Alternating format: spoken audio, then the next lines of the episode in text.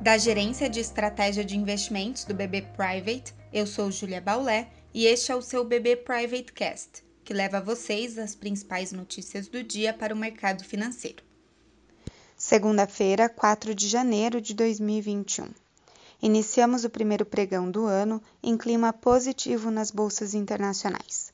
Os mercados seguem na esperança de crescimento econômico para 2021, movido pela vacinação e estímulos econômicos. Em relação à atividade, dados do PMI de dezembro foram divulgados hoje para a China e zona do euro, com leve desaceleração na China e dados melhores que o esperado para a zona do euro. Os índices indicam a manutenção da expansão do setor industrial nessas regiões. Ainda hoje, teremos o mesmo dado para a economia norte-americana. E lá fora, nos Estados Unidos, ficam as expectativas para a decisão das eleições para senador no estado da Geórgia, que ocorrem amanhã e que definem se são republicanos ou democratas que terão o controle da Câmara no país. O petróleo também segue em alta na expectativa da reunião da OPEP e seus aliados para definição do volume de produção da commodity, que pode ser mantido nos níveis atuais ou aumentado diante das projeções de aquecimento da atividade econômica.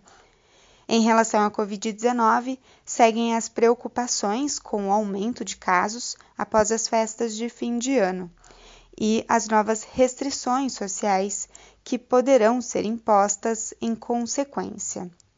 Esses números devem ser acompanhados com cautela, enquanto no Reino Unido hoje é aplicada a primeira dose da vacina da AstraZeneca, o que traz otimismo aos mercados.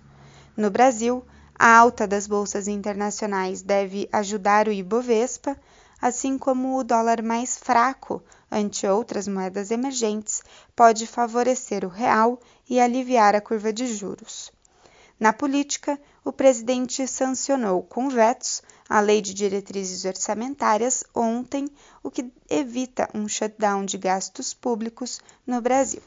Acompanhe também nossos conteúdos pelas nossas páginas oficiais de Economia e Mercado no LinkedIn e o nosso canal no YouTube com a playlist BB Private Talks. Obrigada e até a próxima!